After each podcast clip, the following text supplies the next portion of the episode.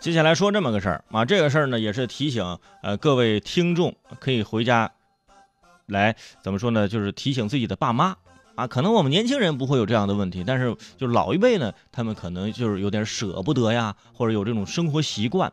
什么事儿呢？说前两天哈尔滨市的五十八岁的市民老赵被家人送到了哈尔滨市第二医院的急诊室，家人说他已经拉肚子拉了就一两天了。经过医院的急诊科的及时治疗，这老赵的腹泻呢才逐渐的停了下来。而拉肚子的原因呢也很厉害，这个原因是什么呢？据老赵说自己家里啊，就是除夕的时候做了十个菜，本来吃不了这么多，呃，但要的呢就是吃不完，图一个年年有余。随后，呃，吃剩菜就成为他和老伴儿两个人每天的生活内容。有的热了几次之后，实在不能吃的，呃，就倒掉。但是鱼呀、鸡呀和肉啊这些不舍得扔，于是冻在这个冷冻室里，偶尔拿出来吃。到了正月的最后一天，哎，就是老两口一想，就不行啊，这个这个，眼看正月过去了，咱必须得吃完呐，啊，就把那天那一天把那些剩菜统统吃掉啊，就结果就住进了这急诊室，是吧？正好你看，今天是二月二龙抬头，也就是前两天的事儿，直接吃进了医院。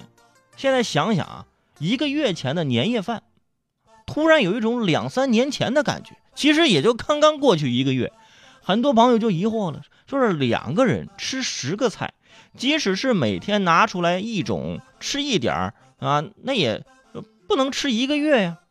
但是这就你就不懂了吧？啊，这东北做菜呢，那跟在南方做菜那不一样。啊，很多地方，东北很多地方从来没有说小盘子、小碟、小碗儿，啊，菜炒好了直直接上盆，对吧？大盆菜啊，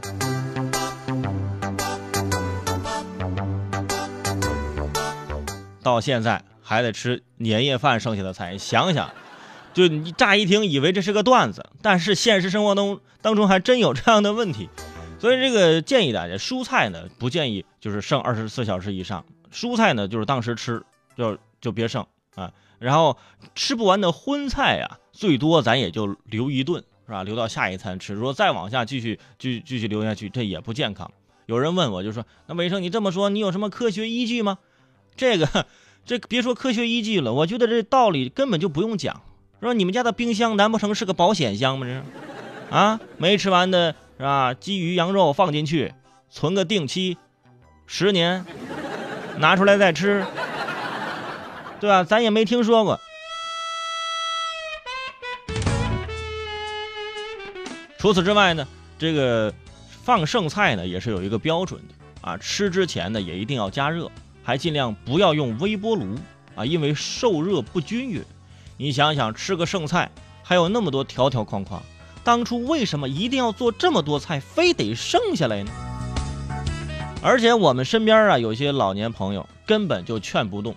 呃，因为节俭嘛，这是一一辈子的，就是传承下来的东西。现在一直就啊，养成了这个节俭的一个好习惯，这的确是个好习惯。但是在这个吃上啊，有的时候就有点过于严苛了。为了节俭，一定要吃剩饭啊，说扔了多可惜，这都是钱呐啊！最后把钱省下来都看病了，是不是？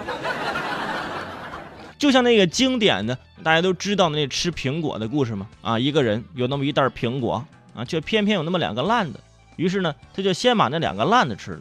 当他第二次吃的时候，发现又有两个烂的，于是又吃掉了两个烂苹果。啊，所以到最后他吃了一袋子都是烂苹果，对吧？你要先从好的吃，啊，到最后就烂那么两个，那些其他的都是吃的是好苹果，对不对？这个道理我们小时候都学过，所以那时候就是吃苹果的时候，我都捡好的吃。当然这也不行啊，你看人家孔融让梨是不是？咱也得学习那种好的。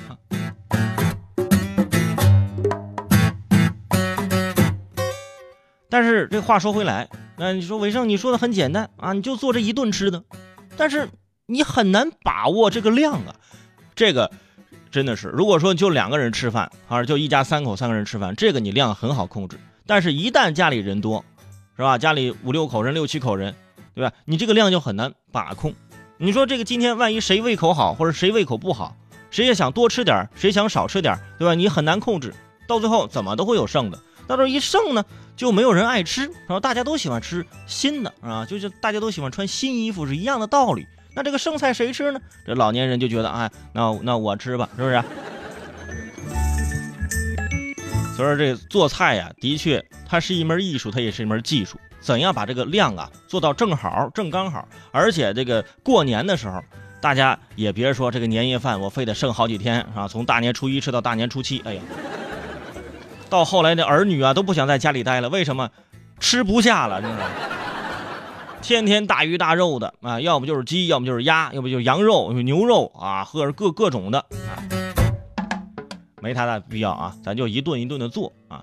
特别是这个儿女回家之后呢，自己下厨是吧？给这个爸妈做顿饭，给让他们吃是吧？这样的话，他们绝对不会把这个剩下，他肯定当场就倒掉了，因为实在是太难吃了。